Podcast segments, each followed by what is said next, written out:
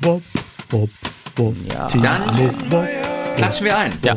Timo, Mit Bob, drei, Bob, zwei, Bob, eins. Timo, Bob. Für Gewinner! Super geklatscht.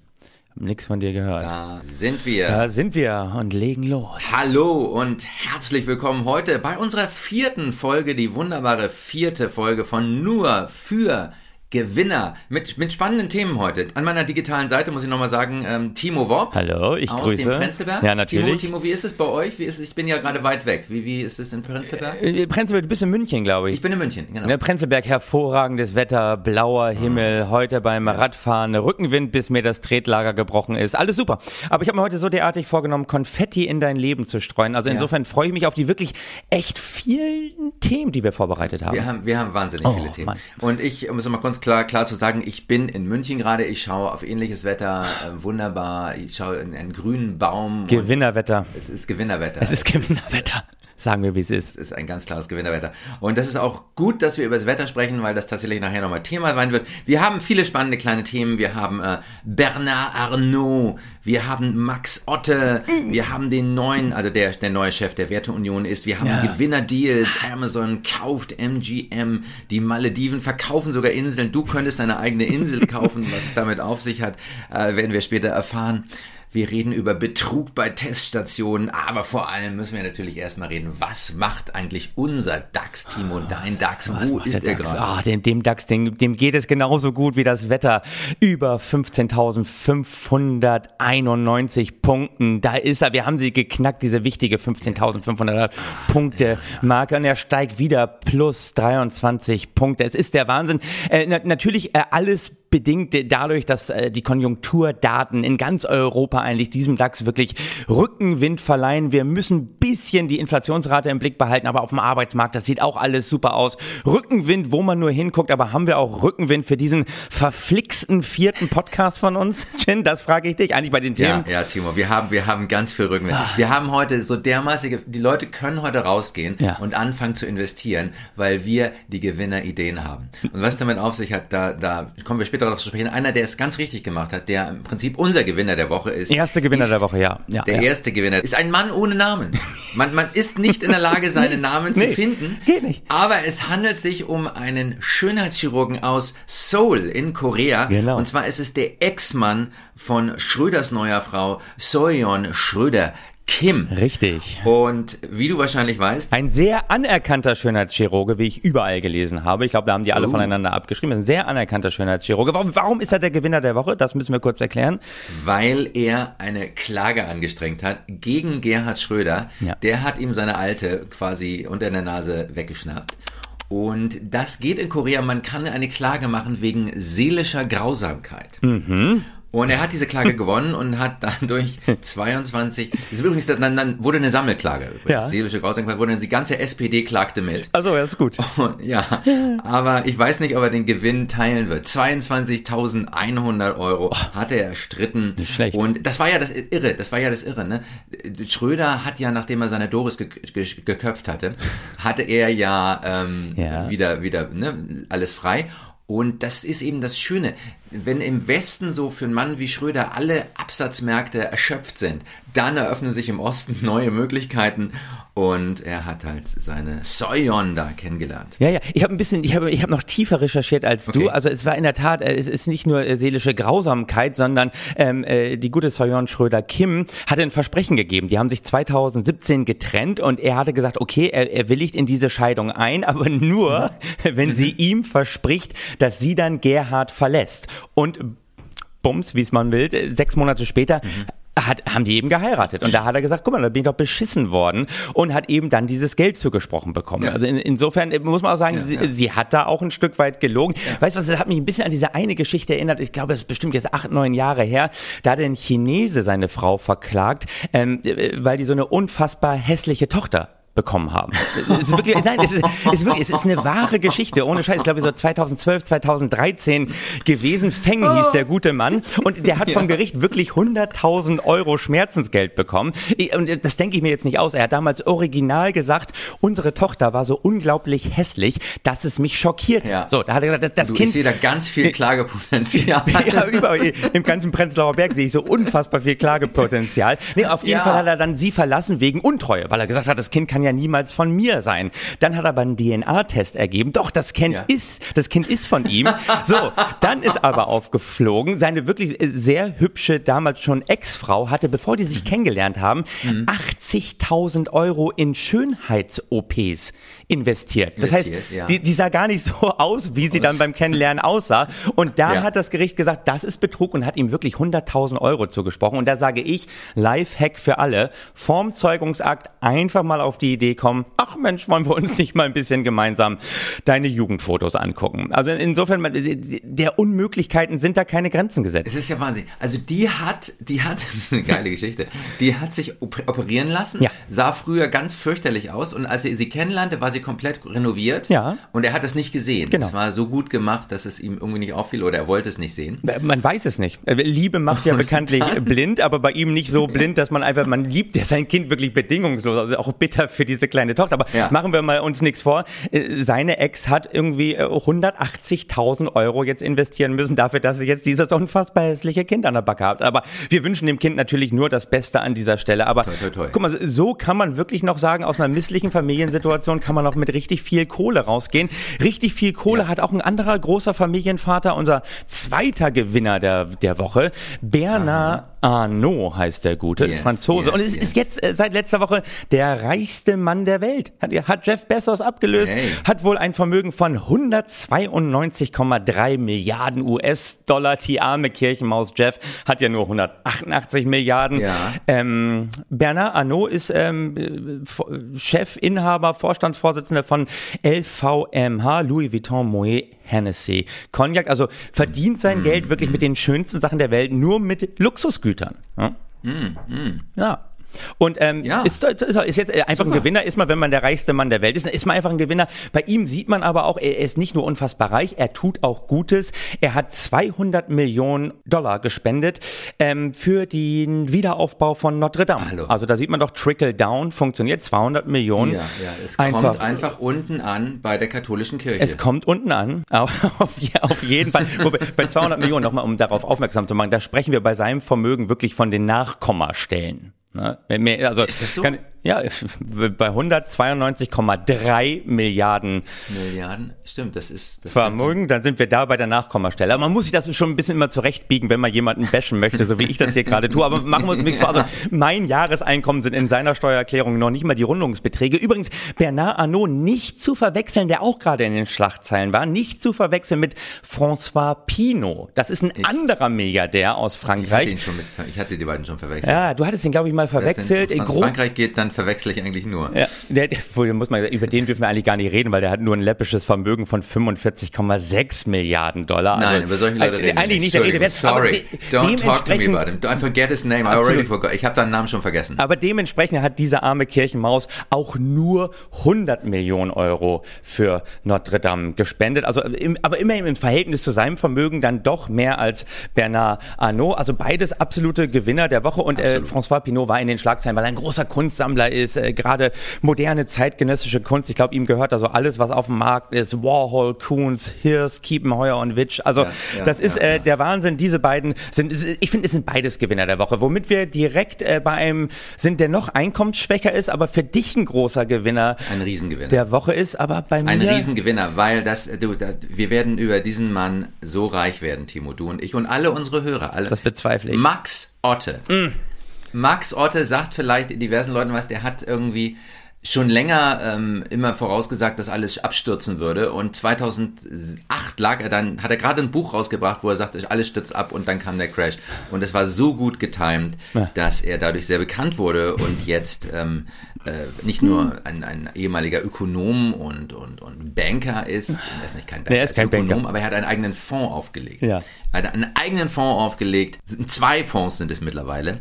Und er ist jetzt äh, gerade befördert worden zum Chef der Werteunion. Weißt du, was die Werteunion ist? Timo? Natürlich, die Werteunion äh, nennt sich eigentlich äh, als selbst, äh, bezeichnet sich selbst als, als Tochter oder als Teil der CDU, nur dass die CDU mit dieser Werteunion eben nichts zu tun Nichts zu haben. tun haben die. Werteunion, Genau. die darum kämpft, dass eben die echten Werte, die konservativen Werte in der CDU wieder mehr Bedeutung bekommen. Zu Max Otte, damit Ja. die Leute das ein bisschen einordnen können. Man denkt eigentlich, der Typ ist bei der AfD, aber ähm, Ja, das ist ja die Werteunion. Das sind alles Leute, die vergessen haben, in die AfD einzutreten und aus der CDU auszutreten. Und ähm, das, äh, jetzt haben sie halt Max Otte, der also wirklich noch rechter ist als die meisten, die in dieser Werteunion sind. Absolut. Auf Wikipedia beschrieben als Ökonom und Fondsmanager. Man kann es aber auch zusammenfassen. Er ist Crash-Prophet, wie du schon gesagt hast, Verschwörungstheoretiker. Und Max Otte tut eigentlich alles dafür, damit man ihm Rassismus und Antisemitismus vorwirft, den er dann ja immer wieder ganz weit von sich weiß. Der ist eben Vorsitzender der AfD-Namen nahen Desiderius Erasmus Stiftung, also eine Stiftung ins Leben zu rufen, die ich noch nicht mal aussprechen kann. Ja. ja aber du weißt, ich, ich kann einfach schlecht vorlesen. Das ist, das habe ich schon bei Kollega gemerkt. Vorlesen ist nicht mein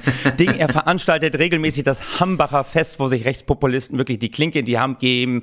Oswald Spengler Society gehört er an. Also er ist wirklich da, wo rechts außen ist, da ist er unterwegs. Und du hast gerade erzählt, er hat Fonds aufgelegt, Ja. zwei mittlerweile an der Zahl, Ja. wo man aber sagen muss, die alle mega unterdurchschnittlich performen. Das wollen wir hier mal erwähnen. performen, also das ist das Irre.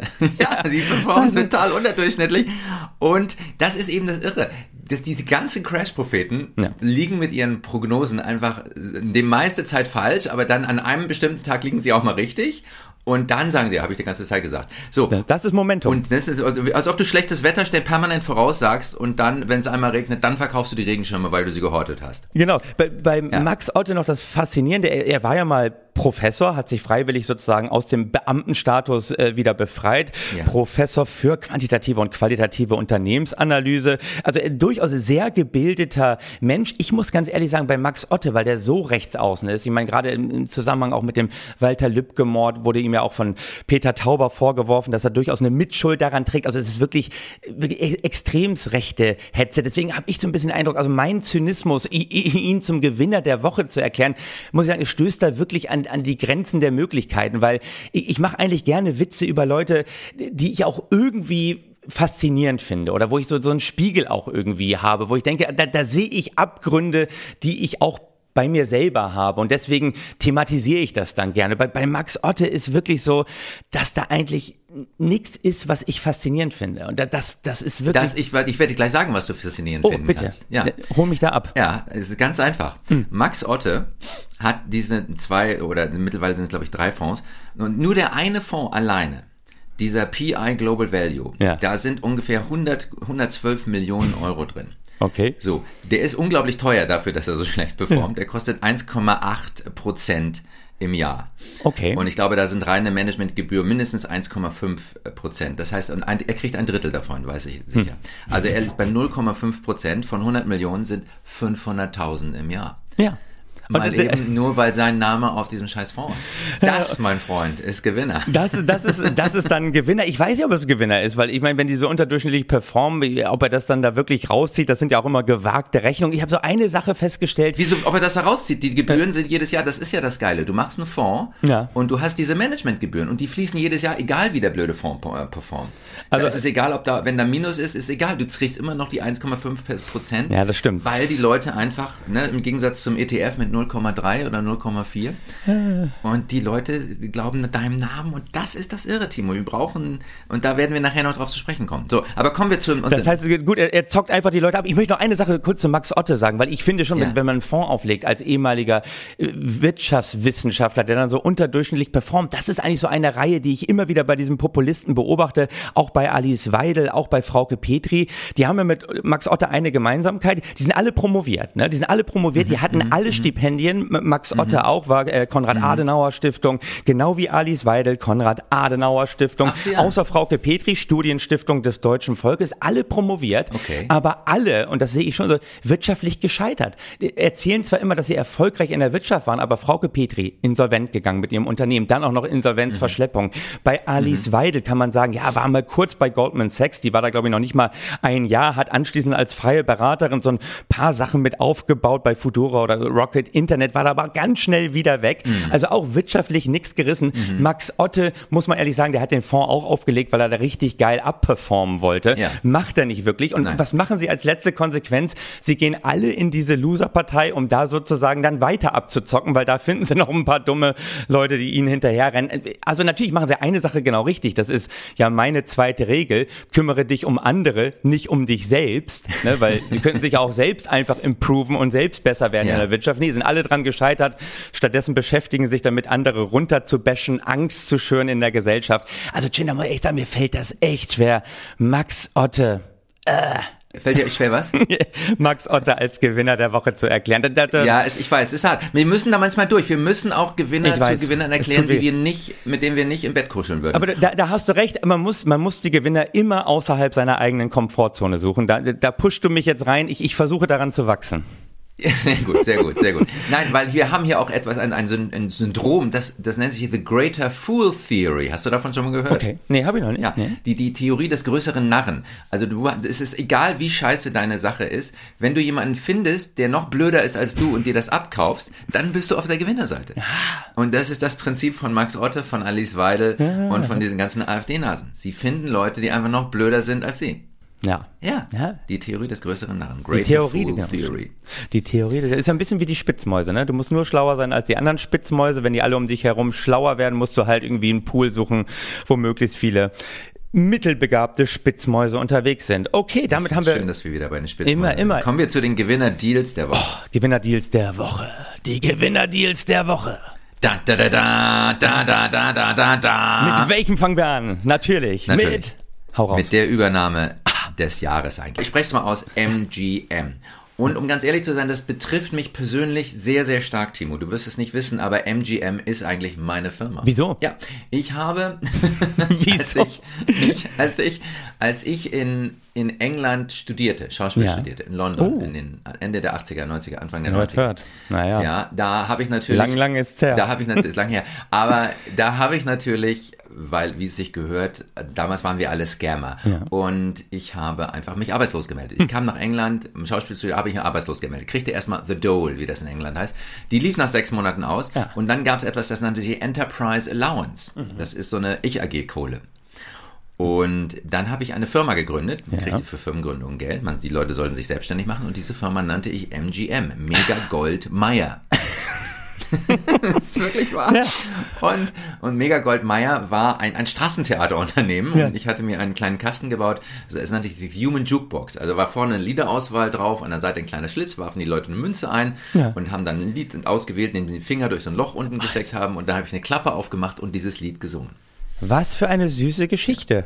Eine ganz süße Geschichte. MGM, meine Firma. Amazon hat, ich warte immer noch auf die Überweisung. Ja, wo ist so es? 10 Wo- Milliarden, ist was angekommen? da fließen? Ist nichts, Ja. ange Äh, nix, nix angekommen. Nix ange Also sagen wir, du hast eine süße Geschichte erzählt, die eigentlich darauf basierte, dass du nach England gegangen bist, um da Sozialleistung abzuzwacken. Wollen wir es so ist richtig, zusammenfassen? das ist richtig. Wenn der britische Kapitalismus heute mit dem Rücken zur Wand steht, Ja. dann habe ich meinen Anteil Dann geleistet. hast du deinen Anteil geleistet. Eine Teilschuld trifft auch dich, aber nein, Amazon hat eben diese, diese Wahnsinnsstudios MGM übernommen, die die Rechte halten ja unter anderem äh, an Bond, da nur bedingt, weil da sind die Brokkolis ja noch am Spiel, aber an, an Rocky, an Robocop, an Ben Hur, wahnsinnige Serien, die die produzieren. Und weißt du, was mich so entsetzt hat an dieser Übernahme? Na? Das war wirklich der Kaufpreis. Die, die haben diese Megastudios für 8,45 Milliarden US-Dollar Dollar geschossen. Das muss ich nochmal sauber sagen. Die ja, haben ja. diese Studios für 8,45 Milliarden US-Dollar geschossen. Ich meine, das ist doch, das ist doch irgendwie nix, oder? Peanuts. Wenn, Peanuts. Ja, Peanuts. Das wenn man sich die äh, heutigen ja. Übernahmen anguckt, ich meine, Salesforce, ja, hat, hat gerade, wie viel, hat 28 Milliarden Dollar bezahlt für Slack. Also, ich weiß nicht, ob die beiden Firmen was sagen, aber Salesforce, die machen im CRM, also Ja, ja, ich weiß, ich äh, Customer Salesforce. Relation Management, Cloud-basiert und, und Slack ist eigentlich nichts anderes als, ja, die unterstützen digitale Kommunikation am Arbeitsplatz. Das ist alles nicht schlecht, ja, aber sowas wie Trello. Ne, Ja. äh, ein bisschen wie Trello, ein bisschen mehr, da steckt was drin. Ich habe auch mal damit gearbeitet, das kann man gut machen, aber da, da haben die 28 Milliarden Dollar rausgehauen und jetzt diese Studios für 8,45, da muss man doch sagen, also die Filmbranche scheint doch irgendwie keine große Zukunft mehr zu haben.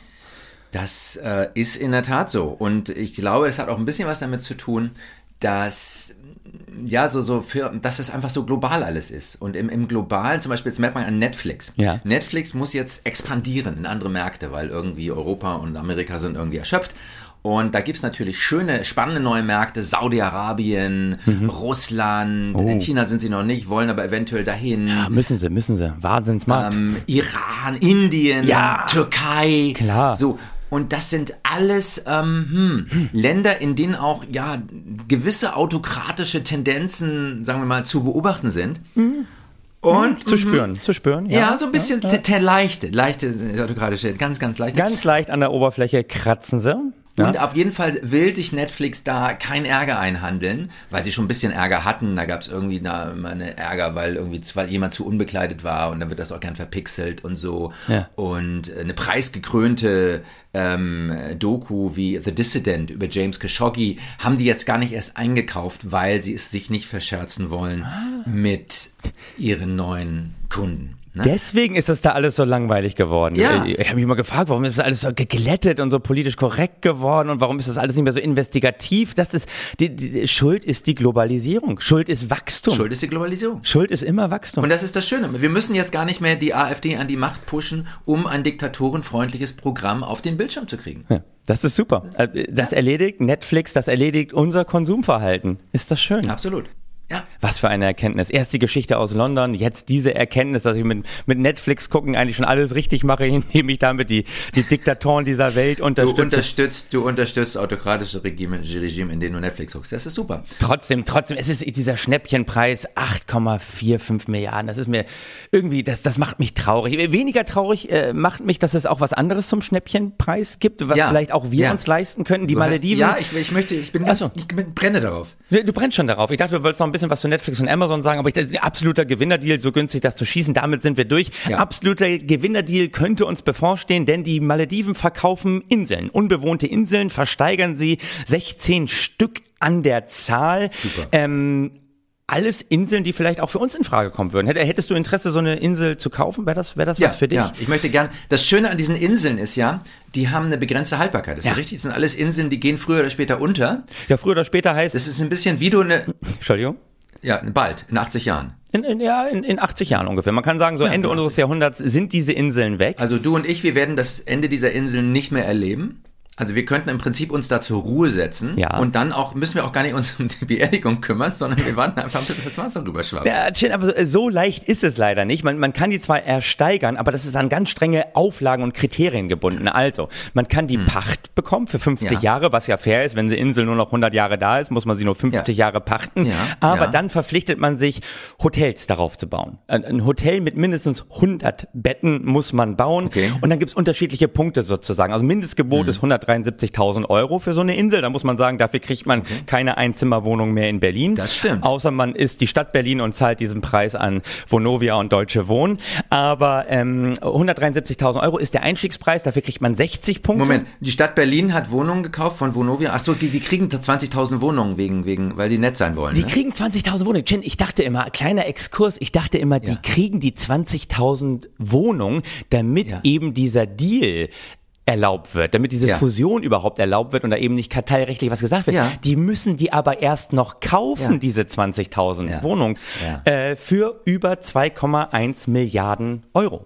Das ist Teil von diesem Deal. Und damit kaufen sie sich Wohnungen zurück, die die Stadt Berlin irgendwann mal an die Deutsche Wohnen für viel, viel weniger Geld, habe ich am letzten Podcast erzählt, verscherbelt hat, um alles zu privatisieren. Die kaufen sie jetzt auch noch für teureres Geld zurück. Also äh, das, Das- war ein absoluter Gewinnerdeal für Deutsche Wohnen und Vonovia. Absoluter Gewinnerdeal. Das ist eben, den Staat abzuzocken, war schon immer ein, eine große Gewinnergeschichte. Ja, absolut. Aber hier geht es eben darum, äh, natürlich wollen die Malediven damit den Tourismus ankurbeln, die wollen Investitionen in den Tourismus sehen und ich will es nur ganz kurz sagen, man bietet eben diese 173.000 Euro mindestens. Wer am meisten bietet, kriegt 60 Punkte und dann geht das immer so weiter. Wer sozusagen 70 Prozent Einheimische anstellt, kriegt nochmal 20 Punkte. Und ganz wichtig ist, das ist eine Auflage, dass von den 70 Prozent Einheimischen müssen 5 Prozent Frauen sein. Ja, siehst du? Also die, die, die haben offensichtlich eine Frauenquote von 5 Prozent. Die haben eine Quote von 5%.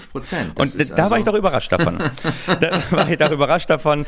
Ähm, so progressiv sind die Malediven, aber wie gesagt, 2100 steht das alles unter Wasser und man kann die Hotels noch Atlantis nennen. Aber wie gesagt, es ist ein, ist ein ich sag mal, es ist ein Investment, was man wenigstens nicht 100 Jahre an der Backe hat. Oder das wäre vielleicht was für Max Otte. Vielleicht steigt er da noch ein.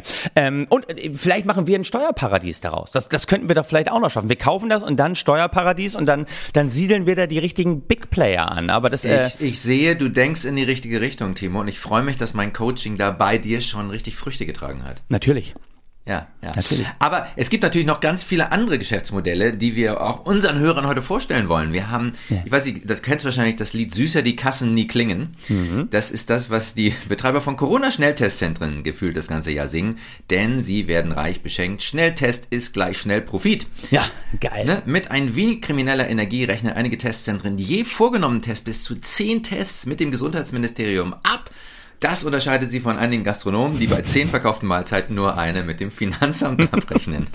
So ist das. Ja. Wenn diese modernen Kassensysteme nicht wären, die sind schwierig, die muss man erstmal austricksen können. Ja, die sind, die sind dumm. Das ist, das ist ein Ja. Fehler gewesen. Ah, ich habe da einen Kumpel in Wedding, der kann das. das ist, gut. Die Nummer, verlinken, die Nummer verlinken wir unter dem Podcast. Oh, ungerne. Ja. Ich ich brauche den noch für die Impfnachweise. Ja, aber im neuen Verein Friends of Gens Ja. lässt sich so eine Pandemie prima in bare Münze verwandeln. Ja. Weil nämlich im Vergleich zur Spanverordnung für Testzentren wirkt die Mietenpolitik des Berliner Senats solide wie eine Schweizer Uhr. Ja, und es sind diese kriminellen Testzentren, Timo, in denen die Tests dann auch ziemlich schlampig ausgeführt werden. Die Deutsche Stiftung Patientenschutz sagt über das Gefühl nach dem Einführen des Teststabes in den Rachen. Ja. Da sagen die, wenn man ohne Würgereiz rauskommt, kann es kaum gut gewesen sein. Ey, ey, das, das, du, ich ich bin da ja auch immer so. Ich, ich hatte ja natürlich diese Woche, ich hatte glaube ich irgendwie, muss ich zwei oder drei Tests habe ich machen lassen. Einmal hatte ich so eine junge, sag ich mal, äh, übermotivierte medizinische Assistentin, die hat mir fast hinten die Nasenscheidewand rausgekloppt. Ja. Beim nächsten Mal hatte ich einen doch etwas senioreren Typen, der so gezittert hat, dass ich froh war, dass er überhaupt die Nase getroffen hat. Also man, man erlebt da ja schon einiges, aber wenn ich gerade die Gewinnspanne mir angucke, du hast gesagt, Timo. kriminelle, kriminelle Machenschaften, Chin. Ich muss, ich muss sagen, Ja. ganz bevor, Okay, bevor wir weitermachen zu, den- zu den kriminellen Dingern, muss ich sagen, ich habe auch mein eigenes Testerlebnis. Meinen ersten Test habe ich irgendwie letztes Jahr, ich glaube im November oder so gemacht, in der Charité. Und da kam so eine Schwester mit wahrscheinlich osteuropäischen Wurzeln und er sagte, du mach einen Kopf in den Nacken. Ja. So, und dann stieß sie mir das irgendwie so tief rein, dass ich echt am Würgen war. Und dann, dann sagte er nochmal, noch tiefer Kopf in den Nacken. Und dann ging sie mir in die Nase, dass es auf der anderen Seite des Gehirns rauskommt. Ja. Das ist bei mir sehr leicht, da ist viel Platz. So, und dann das Ehre, dann- ich war echt am Heulen, ne? Ich war irgendwie, äh, die Tränen flossen mir und ich wirkte von mich hin. Und dann sagte sie, so, jetzt du wissen, das hat sie wirklich gesagt, so, jetzt du wissen, wie ist, wenn Frau kriegen ein Kind. Ja. Und das war nur halbes Kind. Ja, siehst du, siehst du. Er hat es doch absolut auf den, auf den Punkt gebracht. Einmal, so ist, so ist es. Es tut dann doch weh, wenn man in ein Vakuum vorstößt, oder? Das kann man nicht anders sagen. Aber du hast gerade gesagt, kriminelle Machenschaften bei den Testzentren. Ich finde das ein bisschen unfair, weil ich da sehe, 18 Euro kriegt man vom Staat dafür, dass man die ja im, im Einkauf da irgendwie diese Tests wahrscheinlich für, für ein, zwei Euro mittlerweile beziehen kann. Es ist doch Ja. wahnsinnig geil. Warum- Warum machen wir beide nicht ein, warum machen wir nicht ein Testzentrum auf? Wäre doch der Hammer. Weil, Timo, weil wir zu spät sind. Nein! Die Testwelle, die wird verebben. Ach, Quatsch. Das wird nicht lange weitergehen. Im, Im Herbst sind die meisten Leute geimpft, dann kannst du da nichts mehr reißen. Ey, nein, st- stopp, das hängt echt von der Geschäftsidee ab. Wir, wir machen jetzt, was für ein Loser-Move wäre das, jetzt noch eine Teststation aufzumachen. Aber ihr habt da so eine kleine Fantasie. Wir, wir machen das anders auf als die anderen. Wir machen irgendwie so Ja. ähm, Corona-Test, aber wir machen so Corona-Test and more oder irgendwie so Corona-Test and Brazilian Waxing. Also, dass wir Testing and Waxing Okay. zusammen anbieten. Weißt du, die, Testing and Waxing, schön. das ist einfach, man muss da Mehrwert generieren. Test Nails Ja. Mitte, irgendwie so Testing and Bleaching, weißt du, dass auch mit sauberen Zähnen und sauberen Hinterteil rauskommt. Das wäre doch der Hammer. Man muss, das muss wie so ein Boxenstopp sein. Oder wir tragen die Idee noch an Gorillas ran, weißt du, dass die hier nicht nur Ja. Essen ausfahren, sondern auch Tests ausfahren. Tests ausfahren. Die Leute gar nicht mehr rausfahren. Das, das ist einfach, oh, bei mir hat ein Gorilla-Brote den Test auch noch gemacht. Hier schnell die, die Erdbeeren abgegeben, einmal durch den Rachen durch, dann durch. Geil. Das ist doch der, also ich glaube, wir, wir machen jetzt noch so ein Testzentrum auf. Ei. Und ganz die Tests, die kann ich noch günstiger besorgen als, als im Einkauf. Ich habe ja einen Kumpel in Wedding, habe ich schon erzählt, der kann uns mit Ja. Tests versorgen. Ja. Mit, Alter, wir müssen uns nur Und einigen. zwar mit handgemachten Tests aus Bulgarien. ja, absolut. Also der kann alles. Wo die, wo die Teststeps vorher noch abgeleckt werden, bevor die in die, in die ähm, Verpackung gesteckt werden, damit die einfach auch wirklich sauber sind. ja, absolut. Oh, Das ist auch so eine Verschwörungstheorie, ne? Das kam irgendwie, äh, kam irgendwann dieses Video, wo man das gesehen hat, was da Ich alles dahinter steckt. gesehen, ja. Du hast es gesehen, ist das ekelhaft. Nee, nee, aber das ist Das super. ist der, der versorgt uns da und dann, weißt du, dann machen wir richtig Kohle. Problem ist natürlich nur bei der Kohle, die wir machen und mit unserem kleinen Ziel, das natürlich dann auf unserem eigenen Steuereiland, in unserer eigenen ja, äh, Steueroase zu parken auf den Malediven, das wird nicht mehr lange gut gehen, weil Mhm, die globale Unternehmenssteuer steht ins Haus. Ja, bevor wir auf die globale Unternehmenssteuer, du wolltest, du wolltest von mir auch ein, ein Die Winner. Zeit rennt, Chin, die Zeit rennt. Ah, ich hab, sorry, wir müssen das machen. Ich hab dann, Ja. dann müssen wir die globale Unternehmenssteuer hinten die. anstellen. Dann dann, dann die. lassen wir die diesmal aus. Die läuft uns nicht davon. Ja. Nein, aber was passiert? Guck mal, ich habe, eine- ich habe eine Hammer. Du musst vor der Welle surfen, Timo. Ja. Du musst, weißt du, wie auf dem Ozean, du musst liegen, wenn die Welle dann kommt, dann bist du schon da. Wie mit diesem Podcast. Und weißt du, was die nächste massive Welle ist? Das Ja. nächste, der nächste Black Swan, der nächste schwarze Schwan. Ich sage ihn dir voraus und unsere Hörer werden es dann auch wissen. Der nächste schwarze Schwan ist eine Abkühlung des globalen Klimas. Weil ein, ein Vulkan auf Hawaii, Mauna Loa, steht kurz vor dem Ausbruch. Und dann? Und wenn der ausbricht, dann wird die globale Temperatur um etwa 0,5 Prozent absinken. Na, also es ist schon, schon bitter, dass Vulkane wieder das richten müssen, was die Menschen verbocken. Es wird also kälter werden und die Leute werden sich nach warmen Klima sehnen. Und was macht das Klima warm, Timo? Ich- Autofahren. Autofahren, natürlich. Und wenn du mir jetzt meinen alten Diesel abkaufst, dann kannst du den sicherlich in ein paar Jahren gewinnbringend verkaufen. Siehste. Und noch besser ist es, wir machen einen Fonds, den nur für Gewinnerfonds, Vermögensbildungsfonds 1. Der investiert in Diesel und Mineralöl, riesige Kuhherden, die mit Linseneintopf gefüttert werden, damit sie Methan pupsen.